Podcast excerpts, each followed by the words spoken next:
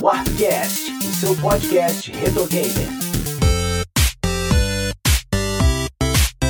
Beleza? Sou o JP Moraes, está começando mais um episódio do Warpcast. Hoje eu tô aqui com Kel Spiri. Olá. Sidney Rodrigues. Olá, pessoas. Oda Lemos. E aí, pessoal? Mano Beto. Muito bom dia, boa tarde, boa noite. E hoje com a ilustre presença aqui do nosso querido Guilherme Dias, que é jornalista e apresentador do The Enemy. Olá, gente, tudo bem? Esse é o podcast mais cheio que eu já participei, eu acho. Geralmente é só uma pessoa, duas pessoas, no máximo três, mas hoje tá bem, bem cheio aqui, tô me sentindo acolhido. É isso aí, cara. Qualquer coisa a gente tira alguém pela janela, isso é o de menos, a gente resolve. Mas é isso aí, pessoal. Hoje a gente tá reunido hoje para poder debater um pouco como é que é avaliar um game, como é que é a gente escrever sobre um game, tirar a conclusão, porque a gente não tá falando sozinho, né? A gente tá falando para outras pessoas e o que que todo esse universo engloba. E a gente vai falar sobre isso logo depois dos nossos recados. A Warp Zone é uma editora especializada em publicações retro gamers. São livros, revistas impressas, além das revistas digitais gratuitas. Acesse warpzone.me para conhecer essas publicações e outros conteúdos, como notícias, artigos, colunas, vídeos e os nossos podcasts que você também pode acessar diretamente por warpcast.com.br. Não se esqueça de avaliar o Warpcast no iTunes e de seguir nossas redes sociais. São todas Warp Zone ME. Bom, pessoal, todos nós aqui falamos sobre videogame, né, de alguma forma, seja dando nossas opiniões nas redes sociais, né? Alguns aqui escrevem também, né, além de falar no próprio podcast, né? Tem um caso mais específico aí do Guilherme que trabalha num grande veículo especializado. Eu queria até começar falando diretamente com você, Guilherme, porque é, a gente aqui acaba recebendo alguns rages, né? Isso é uma coisa que acontece, né, com quem tá, tá aí na área de videogame. Na verdade, qualquer área, né? Tem gente que escreve textão pra gente, né? Porque a gente disse algo e tal, que às vezes nem é uma questão de uma opinião, às vezes é um fato e tal. Mas isso rola muito com, com você também, cara? De chegar alguma coisa na tua mão e, tipo, nossa, tem uma, uma repercussão, alguém, tipo, ficou muito doído com alguma coisa que era simples que você chegou a falar, cara, alguma vez? Ah, sim, sem dúvida. É, eu. É engraçado porque, assim, eu faço resenha, já review de jogos desde o primeiro ano em que comecei a trabalhar com games, mas nunca foi muito assim a minha função primordial, né? Eu tô ali sempre fazendo. Esse ano, por exemplo, eu fiz acho que umas três ou quatro jogos grandes, assim. É, mas nunca foi minha função primordial. E eu sempre observei muito é, como os colegas é, que eram redatores, que às vezes pegavam mais reviews do que eu, a recepção das reviews deles, né? Então, eu sou o tipo de pessoa que eu tento encontrar um equilíbrio entre fazer uma review que seja ética, que tenha a ver com as minhas impressões, mas também me policiar muito para saber como falar essas coisas a fim de desarmar ao máximo a multidão enfurecida, sabe? Entendo. Então, assim, não que, por exemplo, eu vá maciar quando é, eu for falar é, de um problema do jogo, mas eu acho que eu preciso argumentar melhor para lidar com esse povo que às vezes vai querer me é, tirar o meu crédito, né, me descredibilizar, assim, para é, dizer que talvez eu não, não joguei direito, ou que eu não soube fazer, ou que. Então eu tento ao máximo já pensar. A gente que trabalha com internet, acho que é até meio comum, né? Você já prevê as coisas que uh, o público vai falar. Então, quem, por exemplo, tá no Twitter sabe que isso é assim, tem que pensar um milhão de vezes antes de você twittar qualquer coisa, que sempre vai ver alguém tentando distorcer o que você diz. Eu acho que é muita filosofia também de quem trabalha fazendo review para videogame. É, não só videogame, mas cultura pop em geral, né? É uma multidão muito apaixonada, eles gostam muito daquilo, e as pessoas têm impressões diferentes. Às vezes eu chego lá com uma impressão que é fruto de um repertório, de uma técnica própria de análise, e outra pessoa nem percebeu aqueles problemas e amou. E aí ela se sente pessoalmente ofendida. Aí vai de, né, do, do reviewer ele saber argumentar a ponto de, uh, de que pareça fundamentado o suficiente para que o outro é, fique um pouco mais, mais calmo, né? Não ameaça você de morte. Então... Acontece, cara. Mas isso é uma coisa que, assim, a gente, então, na verdade, eu, eu também penso um pouco assim, que a gente tem que, na verdade, meio que se cercar de argumentos por todos os lados e já pensar na retórica da pessoa e já adiantar, né? E já deixar meio que argumentado ali no texto. É um trabalho complicado, né, cara? A gente não pode só escrever, mas a gente tem que meio que fazer um negócio ali meio bola de cristal, né? E começar a, imaginar, né, o que, que vem aí de, de recepção, né, cara? Eu acho que isso é um pouco mais complexo, cara, em, em propriedades que já tem uma comunidade bem estabelecida, sabe? Pessoal que joga FIFA, pessoal que joga. Principalmente esses jogos competitivos que fomentam comunidades, é um pouco mais difícil da gente. Principalmente ir contra, e contra certa. Enfim, certas ideias que essas comunidades têm, né? Tu diz assim que, tipo, essas pessoas meio que formam um organismo, assim, de uma, uma, uma forma de pensar, digamos assim, de alguma coisa? É, é, cara, essa comunidade acaba sendo uma caixa de ressonância, sabe? Todo mundo pensa muito igual e meio que extrapola tudo isso, exagera um pouco certos aspectos é, desse senso de comunidade que, essa, que, essas, que, que, essa galera tem, né? Então, é, é, eu acho que é mais, é mais simples você analisar um jogo que acabou de um jogo desconhecido. Não, não desconhecido, mas. Que não tem uma é, fanbase formada, é isso? Não tem uma fanbase dizer? formada ainda, né? Então, assim, vai escrever um review falando mal de Pokémon pra tu ver. É, ah. é exatamente.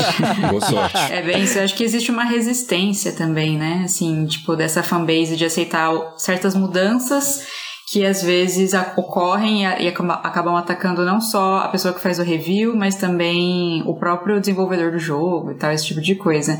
O Sidão falou da de vai fazer uma review de Pokémon para você ver, esse era um caso até que eu pensei em trazer, porque em 2019 saiu o jogo do Sword and Shield, né, do Pokémon. E eu acompanho muito a IGN gringa, né, dos Estados Unidos, e eles têm um, eles deram 10 para esse jogo do Pokémon, né? Eles colocaram uma uma moça para avaliar, uma mulher. Ela recebeu um hate assim inacreditável da fanbase é, ela decidiu, sim, se afastar um tempo da IGN por causa disso. Enfim, mas o pessoal da IGN acabou defendendo ela tal. Ela fez uma review, ela é super fã de Pokémon e tal. E é por ela ter dado essa nota, as pessoas caíram matando, assim, do tipo de tentarem cancelar. Mas você ela. diz um ataque pessoal, Kel? Pessoal, assim, de maneiras. de todas as formas possíveis, sabe? É, sendo que nem tinha saído do jogo ainda, né? Eles tiveram esse early access, que geralmente quem faz a review consegue acessar antes. E foi a review dela, assim. Ela coloca os pontos negativos também, mas eu acho que muita gente que nem leu a, a, a review toda foi lá e atacou, enfim. E eu acho que isso é muito problemático, né, na, na comunidade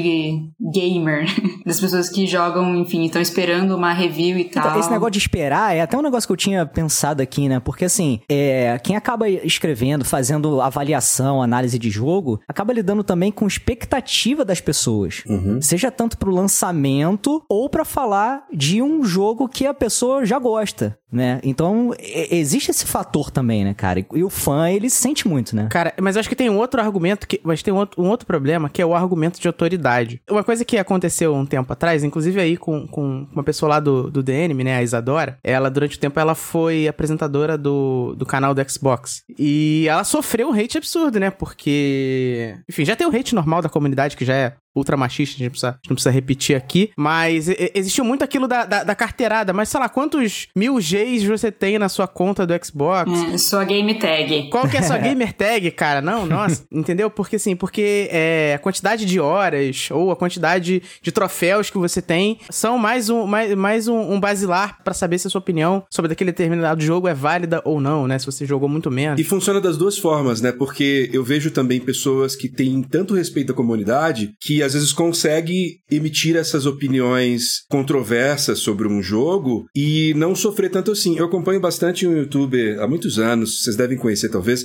o videogame Dunk, né? O canal dele é uma mistura de palhaçada, né? De shitpost, assim, com. Às vezes ele tem uma, umas reviews que são sérias. É muito complicado, às vezes, até você identificar se o que ele tá falando é sério ou é brincadeira. Ele lançou recentemente uma review, eu não lembro se foi do Deathloop, mas eu lembro que os comentários eram todos os fãs, assim, a galera falando. Será que ele tá falando sério ou tá zoando? Mas assim, ninguém reclamando, que todo mundo conhece meio cara e sabe quando ele fala também, enfim. E aí eles já sabem também, por exemplo, o tipo de coisa que ele gosta, tipo um cara que manja muito de jogo de plataforma, mas ele não gosta de jogo de JRPG. Ele, inclusive, é famoso por fazer dois jogos que falam sobre reviews de games, que tem milhões e milhões de visualizações na época, né? E fala sobre a problemática do, da review de games. Mas essa coisa de ter uma, de ser uma pessoa muito. alguém da comunidade que é conhecido por manjar muito, por entender muito, acho que a galera macia. Lá no DNM a gente tem o PH, né? Que é um cara que ele tem várias especializações, assim, certas franquias e gêneros.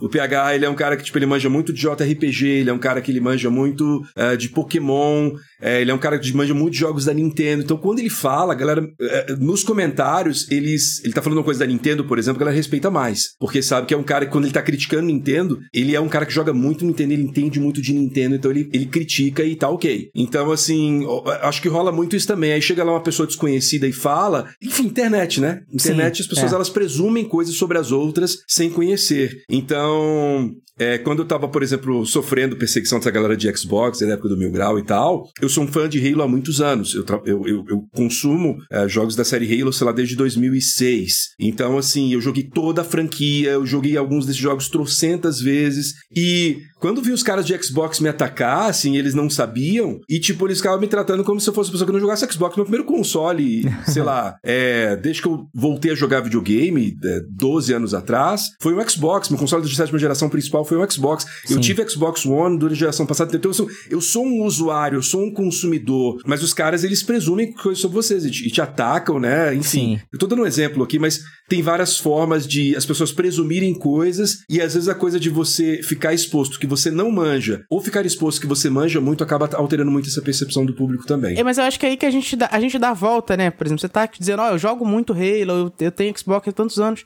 E se não tivesse, é, é, por que que isso te impossibilita de ter a sua própria visão, ter a sua própria análise é, de como aquele jogo, sei lá, como joguei só Halo 5. Eu tenho alguma percepção a, a, daquilo, né? Pode ser que eu não tenha uma percepção tão embasada tecnicamente, porque eu não jogo a série há tanto tempo, não conheço tanto lore, mas eu ainda tenho uma opinião para dar sobre aquilo. Todo mundo tem opinião não, sobre sim, tudo. Sim, mas aí é aquela questão que você mesmo apontou, né? Aquela visão de meio de um organismo ali, daquela massa que, né, que, tipo, não aceita, entendeu? Então, mas eu acho que isso vai, vai impactando a gente também, né? A gente claro. que tenta soltar isso, porque a gente vai se intimidando e vai se tornando de falar de coisas que a gente não tem tanto. acha que não tem tanta propriedade ah, pra falar. Sim, uh -huh. Mas assim, Sidão, eu posso, posso ser um pouco polêmico aqui? É bom que dá audiência, Guilherme. Manda, manda bala. Eu vou ser um pouco, vou ser um pouco advogado do diabo aqui. É, obviamente, sou uma pessoa completamente contra a comunidade tóxica, gente que é, não bota filtro na hora de reclamar, mas eu entendo quando o fã de uma franquia, que cara que é muito apaixonado, ele acha ruim é, quando algum veículo, especialmente veículo, né, que rola muita rodízio de pessoas que estão fazendo review, bota uma pessoa que não conhece a franquia para resenhar. Eu conheço um caso extremo de algo que não foi legal, que foi num, num outro veículo que eu trabalhei na época, não lembro se era Baixo que Jogos, tá aqui no do Games, que o, a, acho que o meu editor-chefe teve a, a ideia de vamos botar uma pessoa que nunca jogou um jogo dessa franquia para resenhar ela e ter uma opinião mais fresca. Eu não lembro se foi, acho que foi um dos Monster Hunter que saíram pro, pro DS, alguma coisa assim. E rolou um raid absurdo e tal, e no fim das contas eles despublicaram a matéria e mandou outra, outra pessoa fazer. Isso eu acho completamente errado, isso eu acho que é um outro extremo. Por outro lado, se eu pego uma franquia que eu gosto muito e eu sinto que. Uh, vou dar um exemplo. É, lá nesse mesmo veículo, a pessoa que fez a resenha do Halo 4, já que tava falando de Halo agora há pouco, né? Foi um colega que ele nunca tinha jogado nenhum Halo. E ele amou de paixão Halo 4, achou ótimo. Enquanto a comunidade tinha uma porrada de críticas porque os caras mudaram coisas que todo mundo adorava e colocaram umas paradas que ninguém curtia muito, entendeu? Eu acho que o problema de quando você, como veículo, né? Como é indivíduo, quando é um youtuber, sem problema, porque está muito ligado ao indivíduo ali. Mas quando você tem um veículo Igual, por exemplo, a Kel falou assim: não, é, o IGN gringo foi lá e, e, deu tal nota. Aí depois ela explicou, né, que foi a, a, moça e tal. Mas as pessoas não, as pessoas elas imaginam que a gente entra numa sala, todo mundo de capuz, é, fazendo um. E todo mundo em uníssono dá uma nota pro jogo. Quando na verdade não é isso que acontece, né? Sim. Tipo, cada pessoa é um indivíduo. Eu tenho opiniões muito divergentes de, entre uh, as pessoas da minha equipe em relação aos jogos que nós jogamos, assim, que, que ambos jogaram. Enfim, eu acho que é complicado essa parte da falta de repertório quando as pessoas elas estão esperando de um veículo a opinião. Porque aí não é a opinião, sei lá, você mencionou a Isa, né? Pegar uma franquia que a Isa nunca jogou, a Isa vai lá e bota ela pra fazer review lá, é um jogo grande. E aí, tipo, ela pode fazer review, pode ficar direitinho e tal. Mas aí talvez a falta de repertório dela para comparar com o que veio antes, digamos, é um jogo fraco ou é um jogo forte em relação aos outros. Essa falta de, de, de, de comparação de, de repertório, eu acho que pode deixar a pessoa um pouco às cegas pra, digamos, no fim das contas, bater o martelo, ó, esse jogo aqui é o que a gente esperava de uma sequência, sabe? A gente tá falando muito de, franco, de franquia, por exemplo. E aí eu acho que é um pouco complicado. É a mesma coisa, sei lá, jogos de um gênero, sei lá, Souls, Metroidvania, né? Você tem que ter o um repertório. Por isso que eu acho que é tão difícil trabalhar com resenhando videogame, cada vez mais difícil, né? Você tem que saber tudo que tá acontecendo na indústria. Você tem que saber se é se determinado jogo ele é muito inferior ao, aos demais e tal. Enfim, desculpa, me alonguei muito, Não, mas é basicamente isso, dizer assim que eu acho que tem um peso sim a questão do repertório de conhecer o gênero ou conhecer a franquia. Eu sinto que quando tem essa veiculação, né, quando é muito, ah, a nota do IGN, a nota que o DN me deu, é tipo assim, ah, mas eles devem estar, tá, o DN deve estar tá recebendo dinheiro da Nintendo, ah, o DN tá recebendo dinheiro da, da SEGA, sabe, esse tipo de coisa. Da SEGA é impossível possível, Kel. No da SEGA. E nem precisa pagar, né? Porque, porra, só jogo top. Olha amigo. isso. É, quando não chega nessa expectativa que o, o, consumidor tá esperando, é, ele já começa com esse tipo de argumento, tipo, não, não, não pode ser essa nota, e começa a criar esse desespero, né, essa fanfic na cabeça, tipo, não é assim. Eu diria que assim, é mais uma expectativa de que quando o veículo fala, e aí você espera que o veículo ele tenha a opinião e, e, é, a mais acertada, próximo daquilo que quando você vai jogar o jogo você vai ter. Então existe muito aquela coisa assim, de não, esse aqui é o maior veículo e eles estão falando, então eles têm que falar com muita autoridade. Sim. Aí, por exemplo, é, eu não sei se vocês viram na época, teve uma, um negócio que virou até meme. O pessoal do Polygon fez, acho que um hands-on jogando Cuphead. E na época virou uma polêmica porque o cara que tava jogando tava tendo um tutorial. Lá no tutorial ele não conseguia fazer um pulo Hum, específico, era um negócio, tipo, realmente dos primeiros minutos do jogo. E aí, na época, isso, né, trouxe, ah, ah, essa coisa que a gente vivenciou muito aqui no Brasil com essas, esses grupos mil grau, né, de que jornalistinha não sabe nada. Quem joga videogame é eu que tenho aqui não sei quantos milhões de G, entendeu? Que eu passo aqui a tarde toda jogando. É, esses caras não, não sabem, eles não jogam. Então, esse, essa coisa existe também lá fora, né? Do, ah, sei lá, tem um, cai pra você a resenha de um jogo e, tipo, é plataforma, você não sabe jogar jogo de plataforma direito. Você não tem muito repertório e tal. Aí você vai lá e fala, putz, o jogo é muito difícil, é muito frustrante, não sei o quê. Aí, sei lá, a maior parte dos jogadores de plataforma, eles não acharam. Eles acharam o jogo bem ok. E aí, existe aquela coisa. Ah, não, mas aí é porque jornalista não sabe jogar. É porque não sei o quê. E aí isso pesa muito, porque tira um pouco de crédito depois do veículo. Pô, vocês podiam ter botado uma pessoa que manja do assunto pra falar e vocês botaram uma pessoa que não manja. Entendo. Enfim, é muito complexo, né, quando você fala de veículo de comunicação. Mas quando é, a- quando é a pessoa específico, né, o, o indivíduo ali, eu acho que é muito mais suave, porque aí o cara pode, ele tem um, um contato com a comunidade dele que, eh, eh, por exemplo, eh, dentro da minha comunidade, não a pessoa que me vê no YouTube e nunca viu um vídeo do The Anime, dentro da comunidade de lives e tal, a galera sabe minhas brincadeiras. Um exemplo, eu, eu brinco muito que eu não gosto de anime, né, que eu sou anti-otaku, sei lá o quê. e eu falo isso brincando, às vezes na live, assim, a gente tá lá, não, galera é porque o Guilherme Dias não, não gosta de jogo japonês. Não, eu falo, odeio jogo japonês. Não, imagina, os jogos são ocidental. Eu brinco assim, obviamente não é Toca nada a aqui. Gui. Toca aqui.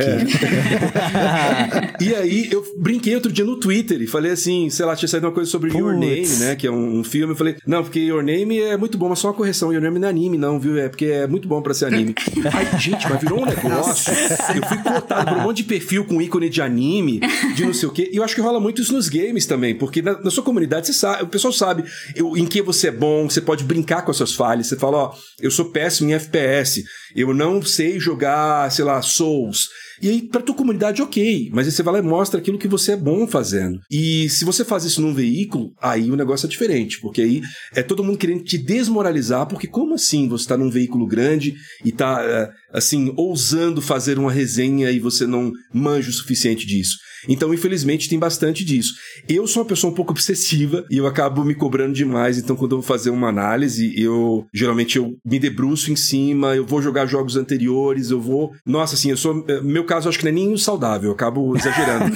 uma das primeiras reviews que eu fiz foi a do Alien Isolation em 2014, né? Eu comecei a trabalhar nesse ano com videogames. E eu lembro que, assim, eu passei o final de semana, eu vi todos os jogos da série Alien, eu. eu é, fui assistir um monte de vídeo no YouTube dos últimos jogos da franquia. Eu, assim, eu gastei dezenas de horas antes de pegar o jogo, antes de jogar o jogo, porque eu queria falar com alguma propriedade, eu queria ter as referências, queria ter o repertório. Então, assim, porque já assustado, né? Eu sei como o público é. Eu sei que se eu falar isso daqui, fora do normal, o pessoal cai matando, sabe? Mas, cara, assim, além de todas essas questões, né, que a gente tá falando aqui, às vezes tem algumas coisas que eu acho que meio que saem do nosso controle de quando a pessoa realmente não aceita, né? Aquilo que, que a gente colocou. Eu lembro que teve uma vez que a gente fez um, um podcast aqui, a gente falou sobre Final Fantasy VII. Porra, é um clássico, né? Pô, e a gente elogiou o jogo do começo ao fim. Só que a gente apontou duas coisas, que foi o seguinte. O Mano Beto levantou a bola de que a música, ela tava mais pra um som de Super Nintendo, alguma coisa mais parecida com MIDI, do que algo mais parecido com o que tava ali na geração do PlayStation, né? Que era alguma coisa mais áudio de CD, mais música, instrumento. Mas assim, não jogando pra baixo, não, falando, poxa, talvez se fosse isso aqui fosse mais condizente e tal. E uma outra coisa que eu mesmo comentei, que era que o Final Fantasy VII usa aqueles cenários pré-renderizados, né? E aí tem problema de resolução e tal, não sei o quê. E você às vezes não identificar por onde que sai do mapa, onde que sobe na rampa. E o próprio jogo, se não me engano, você aperta Select, ele bota um setão lá. Sim. Pra dizer assim, ó, é por... então, quem tava desenvolvendo já tava ligado nisso. Mas, cara, isso foi recebido de uma forma por algumas pessoas, do tipo assim, textão, que a gente não pode falar mal de Final Fantasy VII de forma alguma. Mesmo um negócio assim, totalmente embasado e que, tipo, é ok, sabe? E é, é muito complicado às vezes, né? Você falou sobre cercar e tal, mas mesmo assim ainda tem coisa que escapa, né, cara? É muito difícil, É, cara. não dá pra, pra agradar todo mundo, né, Jota? É. Essa é. É. a máxima que tem que seguir, não tem como. Não, e outra, você tem que manter também a sua integridade, né? Porque às vezes não tem jeito, você vai ter que falar mal. Aham. Às vezes o jogo é ruim, e às vezes tem coisas que você acredita, você não pode mentir pra si mesmo. E vocês acho que enfrentam ainda uma problemática maior, porque vocês lidam com jogos retrô, né? Vocês estão falando de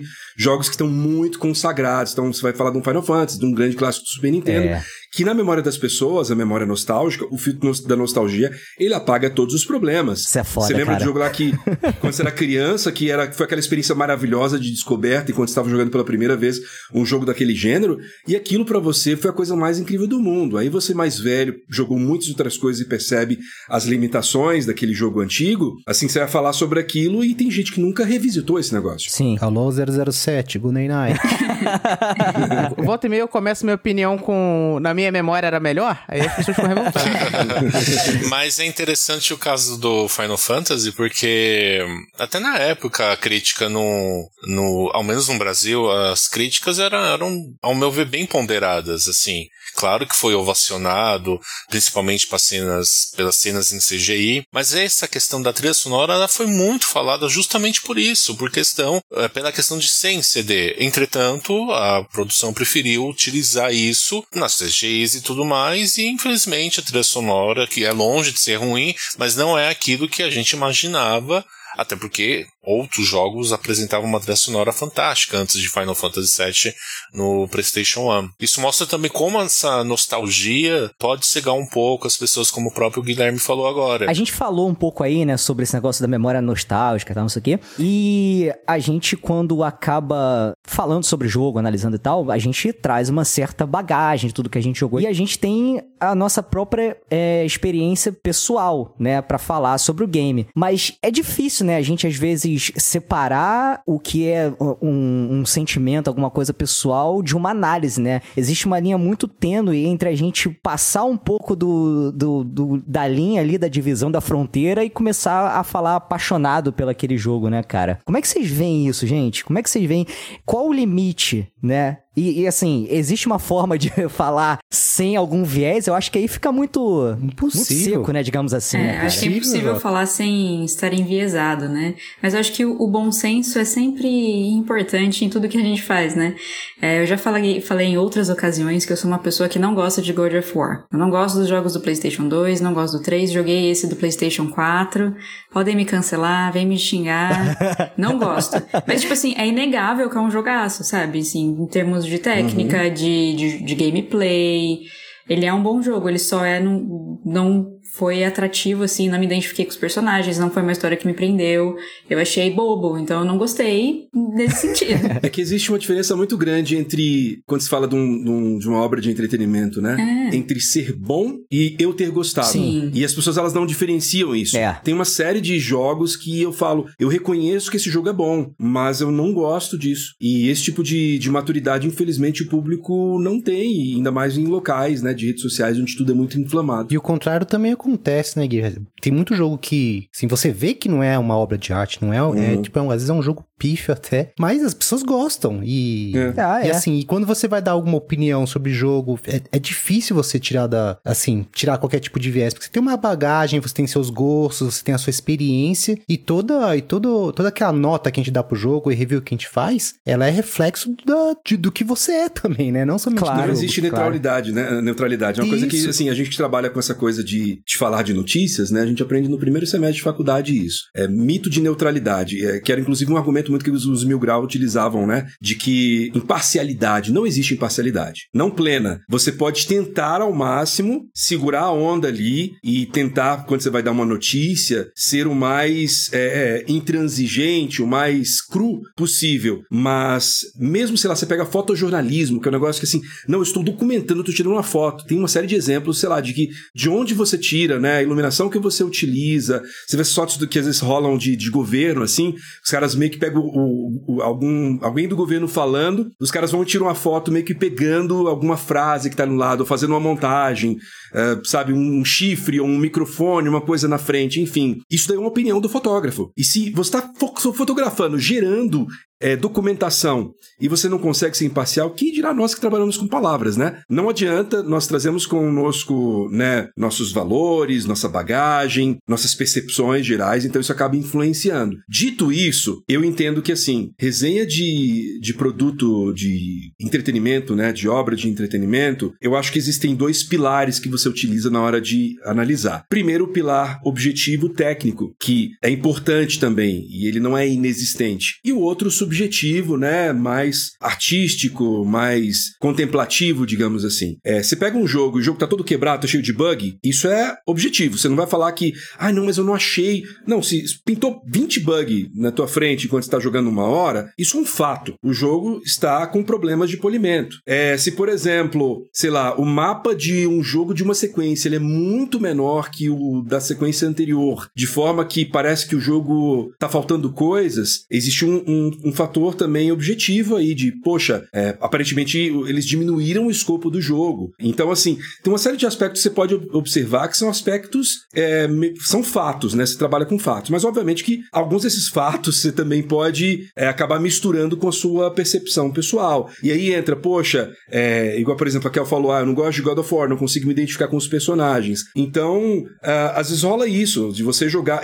Você mencionou God of War, eu gosto muito de God of War, mas eu tenho uma, uma um problema muito sério com God of War 3, que é um jogo que eu acho que é primoroso em aspectos técnicos. Eu acho que ele, é, inclusive, muito criativo em como ele muda é, o, o game design de fase para fase. Então tem hora que está voando, tem hora que está batendo hack slash, tem hora que está fazendo um quebra-cabeça andando, tipo, sabe, num lugar, enfim. É, e aí você tem várias coisas. Eu achei na época ele maravilhoso, mas eu, eu odeio aquela versão do Kratos, que é a versão mais uh, escrota que tem ali, por, por, exemplo, sabe? Isso é uma percepção. Tem gente que jogou e falou: não, não achei assim, não, achei de boa. Me convenceu a relação dele com a Pandora. E para mim não convenceu, para mim é uma percepção, e para mim isso pesa na hora que você for fazer uma resenha desse tipo. Então tem aquela coisa, expectativa de se você acha que quanto tempo que o jogo vai durar, é, quanto, como que você acha que vai vir, quanto você acha que vai vir de armas novas, é, de conteúdo novo, se os chefes é, estão ou não de acordo com a dificuldade que você esperava. Tudo isso é subjetividade, que também pode ter um pouco de objetividade quando se trata de comparar com aquilo que veio antes. Mas se é bom ou se é ruim, aí, aí enfim, é toda uma questão que a pessoa vai ter que argumentar. Mas eu acho que é importante isso. Não existe análise 100% objetiva, nada é fato, é, tudo tá, tá misturado com, é, com o lado mais abstrato, mais subjetivo de quem está resenhando, mas não existe também aquela coisa de você querer fazer uma, uma análise que soe profissional e querer ser apenas subjetivo. Ah, eu gostei, eu não gostei, é muito divertido. Não, argumenta. Por que, que é muito divertido? Só porque você gostou, só porque você achou que você gosta lá de, de ursinhos e aparecer ursinhos na fase? Não é assim que funciona. Sim. Você tem que, e aí entra na, na, na mão do, do bom jornalista de games, né? O cara que corre atrás e explicar, porra, o, o game design disso daqui é ruim por esse e esse motivo. Os controles não são responsivos para esse tipo de tarefa que exige uma resposta maior. É, esse tipo de, de mira ela, sei lá, gera motion sickness é, esse level design aqui parece muito redundante e sem um mapa para. Enfim, você vai argumentar com tudo que você tem ali de ferramenta, daquilo que você conhece de desenvolvimento, daquilo que você conhece de games e, e, e vender teu peixe. Sim. Então, acho que são essas duas coisas que precisam estar presentes. É pior esse tipo de análise para videogame do que para qualquer outras mídias, porque videogame ele é muito imersivo. E, como eu tinha dito lá atrás, parte do, do da análise que você vai fazer é o que você tá vivendo e experienciando, né? Assim, não é uma você não tá vendo um. Até, até mais você Você não assistiu o Kratos, você foi o Kratos. Você foi, exatamente, você foi o Kratos, entendeu? Sim, você se emocionou, você conseguiu, você conquistou, você perdeu, é, você se frustrou, passou raiva. Algumas outras mídias você não tem um tanto de, de imersão que você tem. E aí, quando você vai analisar algo que mexeu com você de, nesse nível, é bem difícil você ser imparcial mesmo. É difícil, cara. É como se a gente fosse fazer uma, um cobertor, né? E aí cada fato fosse um retalhozinho e a gente vai costurar a nossa linha. É, é, é pessoal, né, cara? Não tem Pô, como. completamente. Não tem como. Então, mas eu acho que tudo, cara, é a questão da honestidade, né? Eu acho que dá pra você ter o teu toque pessoal até. é, Muito mais do que você só ter simplesmente uma, uma- um, um review técnico ou muito objetivo, né? Assim, claro, a sua visão pessoal daquele, daquele jogo é um atrativo, inclusive, pro seu review, né? Assim, é aquilo também que faz, né, o leitor, assim. Um jogo, quando é lançado, ele tem dezenas de reviews, ele tem dezenas de reviews em vídeo, em texto, em áudio. Antes de ser lançado, Cidão. É, antes de ser lançado, né? Quando, quando cai o embargo, vamos dizer assim. Quando cai o embargo, tem dezenas de reviews, né? É, existe também um motivo subjetivo por que que o leitor escolhe ler o seu review e não ler o do fulaninho, entendeu? Assim, porque ele sente ali um, um peso do, do seu toque pessoal naquele texto, naquele áudio, naquele vídeo. Ah, sim, é o lance da personalidade, né? Tem aquele cara do, do Kotaku, quer dizer, eu não acho que ele não é do Kotaku, ele faz uns trampos pro Kotaku, que é o Tim Rogers, né? E o Tim Rogers, ele, sei lá, ele fez agora um review de uma hora de Cyberpunk, acho que no mês passado. E a galera assistiu, ficou falando, eu ouvi podcast, galera falando, eu tenho alguns amigos que são super fãs. Assim, pra mim nunca clicou muito o estilo dele, eu não entendo direito qual é o apelo, assim, eu já tentei ver uns vídeos nunca clicou.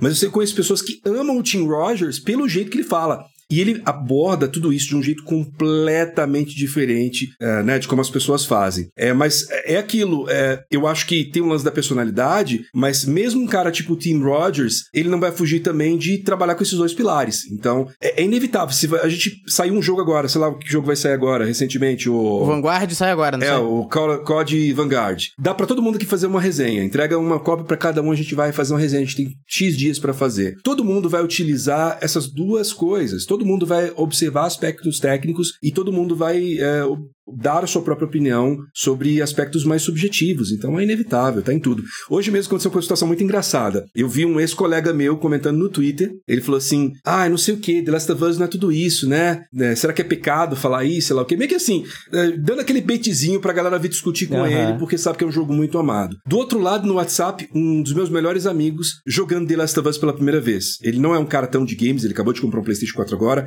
Ele é roteirista de cinema, né? Mas ele trabalhou comigo como roteirista na última empresa que eu trabalhei. E ele é apaixonado, assim, contando a experiência, né? E eu e o meu outro amigo que gostamos muito contando ele pra ele. Então, assim, tem essa coisa de você lidar com. Você ter percepções muito diferentes. E se entrega um jogo desse daí pra essas duas pessoas, pra cada um deles escrever uma review, você vai ter opiniões muito divergentes, mas você vai decidir se é uma review boa ou não de acordo com o que os caras argumentam. Tem várias pessoas que eu gosto de ler review, não só de games, mas de cinema e tal, que eu falo, adorei o jeito que esse cara escreveu, mas eu não concordo com ele, assim. Eu gostei muito, assim, eu não acho que eu amar review. É uma ótima review, mas minha percepção foi completamente diferente da dele. Mas assim, eu vou respeitar pra caramba essa review, que eu sinto que ele, sabe, argumentou de uma forma extremamente competente e no fim das contas o que ficou ali na, nas lacunas, né, que foi preenchido ali eh, com a, a percepção pessoal dele, é o que é dele e eu não posso tocar nisso. É, tem textos que são muito bons de ler. Você discorda dele inteiro, mas os textos é muito bom de ler.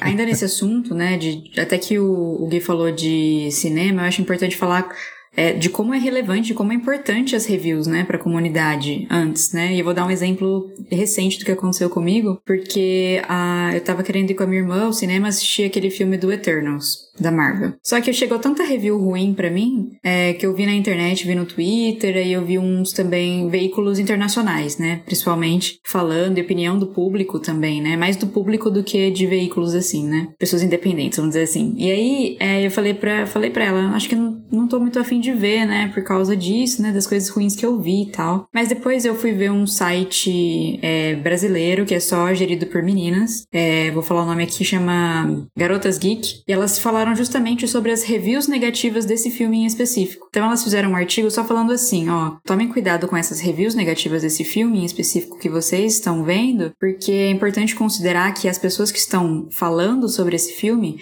são homens, né, majoritariamente homens brancos que assistiram ao filme e como eles perceberam, assim, enfim, como o filme tem muita diferença étnica, né, tem muitas, é, tem mulheres, tem mulheres de, enfim, negras, tem uma moça que é, usa Libra, né, então é, eles acharam o filme de um ritmo diferente e os personagens podem ter influenciado nessas é, reviews, né? Não era o que eles esperavam. Sim. E, e aí isso me mudou completamente a minha ideia de, de como eu queria ver esse filme. Falei, ah, beleza, eu não posso também ser levada só por essas reviews, tem que. A própria review é importante ver de uma maneira talvez meio crítica, né? Porque existe aspectos técnicos, óbvio, que é importante considerar, mas essa coisa da subjetividade também é bem importante, principalmente nesse meio, assim. Então, mas eu acho que assim, tem, aí tem aquela diferença, né? Tem o user. Aqui o Metacritic, por exemplo, separa. Tem o user review e tem o review. Crítica e público, né? É, crítica especializada. É, porque, cara, a pior coisa que você pode fazer antes de ver um filme é entrar no Rotten Tomatoes. É isso. É pra ver a nota, pra ver se é bom, se é.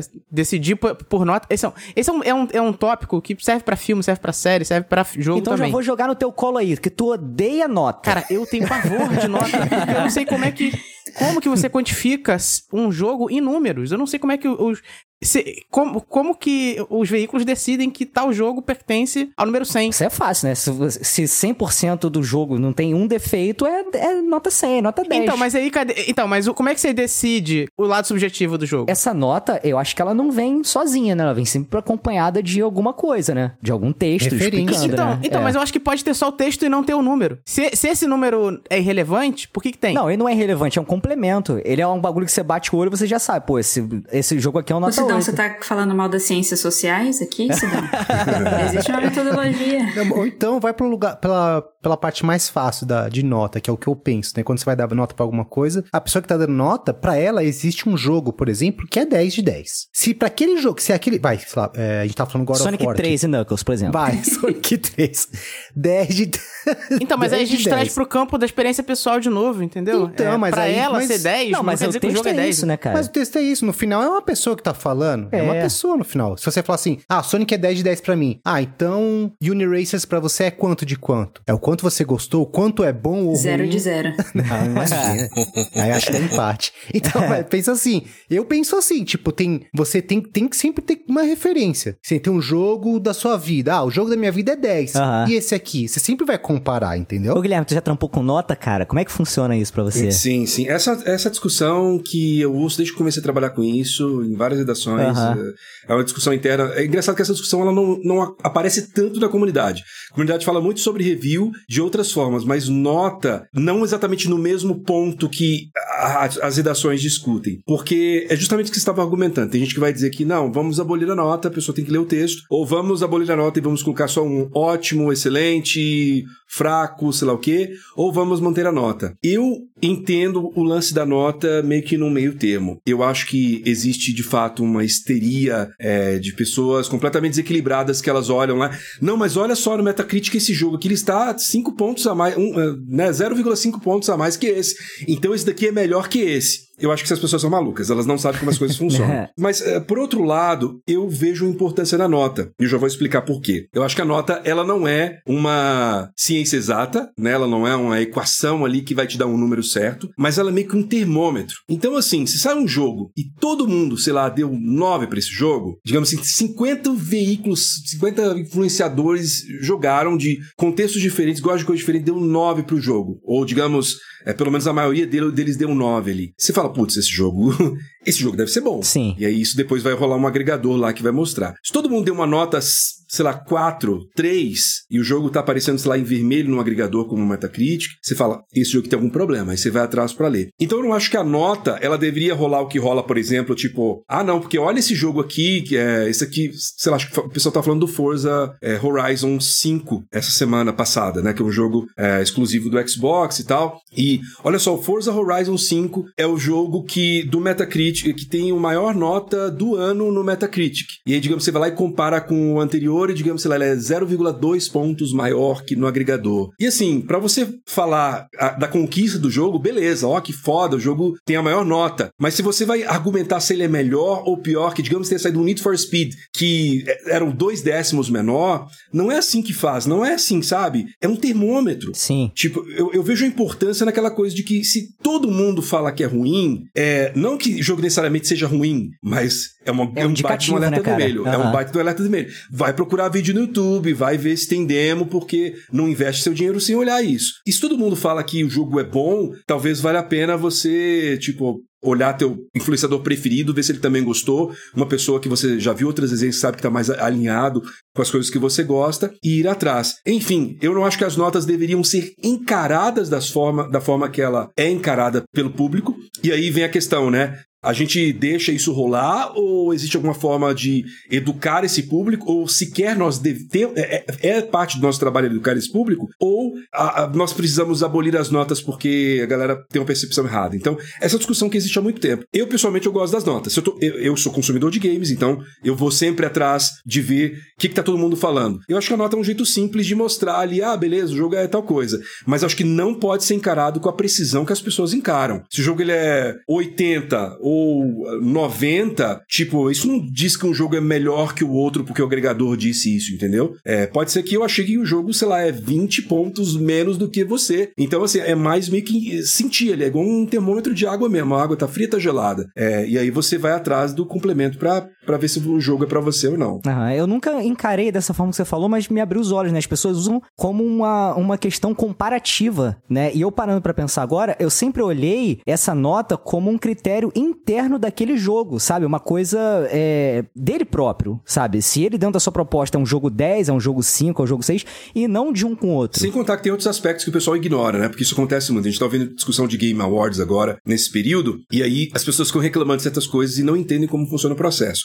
Você entender como funciona o processo é vital para você fazer uma crítica. A mesma coisa vale para notas Metacritic. Tem lá um jogo que tá nota 95, mas tipo, putz, é, tem review de três veículos. Aí tem outro jogo lá que tá nota 85, mas eles têm 50 veículos que resenharam. Então, assim, tem que entender como funciona a plataforma. Se eu vou me basear aqui no Metacritic, é entender que isso aqui é uma média e que pode chegar aquele cara que odiou o jogo, que todo mundo deu 90, ele deu 40. Isso também vai mexer na média do jogo. Enfim, é, é ser um pouco mais maduro, na verdade, né? É, encarar as coisas de uma forma um pouco mais madura, pensar e observar como o processo é feito. Essa responsabilidade que o Guilherme falou é importante, porque a gente tá. tá quem, tá quem escreve sobre, quem faz review, tá ajudando a basear decisões de compra também, né, cara? Uhum. Você tá falando de jogos AAA, não são jogos baratos, né? Sim, é, existe uma discussão já antiga também, até uh, antes do, de, de, o Brasil entrar nessa coisa de trabalhar com games na internet, né? Nos Estados Unidos isso é uma coisa já no final dos anos 90, um pouco antes das primeiras revistas migrarem pra, pra internet aqui. E rolaram alguns casos. Eu fiz um artigo na faculdade sobre isso, é, sobre ética no jornalismo de games, e eu fui atrás de uns casos bem emblemáticos de. A gente tá lidando com um produto. Nosso jornalismo não é sobre, sei lá, o carro que bateu no poste ali e morreu uma pessoa. Nosso jornalismo não é sobre, sei lá, a fala do presidente. Nosso jornalismo é sobre produto. O jornalismo de games, de tecnologia, tá abordando produto. Aí como é que faz? Porque, assim, por um lado você tem um público que em você e a sua ética pessoal, o seu nome ali como influenciador, como jornalista, e do outro você tem marcas envolvidas. Aí acontece de às vezes a marca tá querendo fazer um, um, um oferecimento, aí a marca vai levar você para uma junket, né? Aquelas viagens que, tipo, pra fazer uma prévia e aí tenta, tipo, falta fazer uma massagem no seu ombro para que quando o jogo chega você fique todo feliz. Isso acontece, isso é super normal. E existe até uma, uma, uma discussão, né? Se é ético ou não, e na, na junket, se a gente deve ou não receber os cacarecos que os caras mandam, né? Um monte de coisinha, tipo, que marca manda pra gente mostrar e tal. Tem gente que acha que não. Eu sou um pouco mais flexível, acho que existe um, um espaço saudável entre você entender que está lidando com um produto e ainda assim manter seus princípios na hora de resenhar. É uma. É complicado, é bem complicado. Um dos casos mais famosos é o do GameSpot. Esqueci agora o nome do jornalista. É o cara que depois acabou abrindo o Giant Bomb, que depois foi vendido agora de novo pro grupo do GameSpot, né? O mesmo grupo que é dono do GameSpot. Uhum. Esse cara, ele fez uma resenha do Kane Lynch, não lembro se o 1 ou do 2. E ele descascou o jogo. E, no fim das contas, é, a empresa, a publisher do Kane Lynch, que eu acho que é 2K, tava fazendo propaganda no site GameSpot, era um dos patrocinadores. E aí o cara falou e fez uma resenha super negativa. Aí, pressionaram, veio lá de cima. Putz. É, e mandaram o cara embora. Caramba. na época. Na verdade, ele, ele, tinha, ele tinha já feito umas resenhonas sinceronas, assim, algumas vezes, e meio que já era uma segunda ou terceira vez ele foi mandado embora. Ele abriu o Giant Bomb, que acabou se tornando depois um sucesso, e depois de muito tempo o Giant Bomb foi vendido para o grupo, que hoje é dono da GameSpot. E aí, o contrato dele impedia que ele contasse essa história. Caraca. Tava lá o. o a, como é que se chama? Non-disclosure, né? N não, NDA. NDA, NDA. E aí é, ele só pôde falar quando houve essa compra de volta, porque caiu essa, essa parte do contrato, né? E aí ele foi numa entrevista num dos programas da GameSpot, ele contou toda a situação e expôs, né, tudo. E, e o pessoal da GameSpot ainda falou, putz, o cara que era o editor-chefe dele na época ficou puto com a situação, porque ele não queria mandar o cara embora, porque veio, veio dos, dos executivos lá de cima. E isso gerou na comunidade um baita de um burburinho, né? É, rolou também com o Geoff Keighley em 2012, com o lançamento do Halo 4, que botaram ele para falar do jogo lá das primeiras impressões e tava o negócio de Doritos do Mountain Dew do lado, né? Aí ele foi apelidado durante anos de Papa Doritos. É, e, e, aí, tipo, é, tem vários casos ao longo da, da, da história. Aí veio o cara que escreveu sobre isso e rolou uma pressão do site, acho que foi da, da Eurogamer, para ele tirar esse negócio, porque tinha marcas envolvidas e tinha impressão dele envolvida. Então é muito complicado que a gente tá lidando com marcas. E, bicho, tem que andar pisando em ovos, assim. É. Porque você manter sua ética pessoal nesse momento é, é bem crucial para sim, para você não, não ganhar fama de vendido, para você não cair em descrédito e para você não enganar, enganar, pessoas também, né? Claro. Acho que tem um fator a mais também, né, Guilherme? Porque assim, aqui nós somos é, o podcast, a gente faz de forma muito profissional, mas ele ainda é o nosso hobby, né? É, não é a nossa principal atividade, né? É assim, o, o jornalista de Mas pode ser se você ouvinte quiser apoiar o nosso não, brincando. é, isso aí. ainda não é a nossa principal atividade, mas quando você tá, você tá falando aí de, de, de redação, de empresas grandes, né, jornalista de game, também é o ganha-pão das pessoas, né? Então, tem esse balanço aí entre ética, marca e o seu próprio ganha-pão, né? É. E aí, na cabeça da, dos fanboys, né, do pessoal mais fanático, que existe é isso, de que a gente. Não, que a gente não somos comprados pela Sony, nós somos comprados pela Nintendo. Eu já fui chamado numa é, mesma semana. Numa mesma semana eu já fui chamado de nintendista, de sonista e de caixista. Sei lá, uma no notícia, outra num vídeo de notícias e outro numa resenha, sabe? Então, assim, as pessoas são malucas, elas vão ver o que elas querem ver. E aí é, vai ter sempre essa teoria da conspiração, né? O chapeuzinho de papel alumínio, achando que a Sony tá soltando uma grana para mim, porque, sei lá, eu falei bem de algum jogo lá que eu gostei, sabe?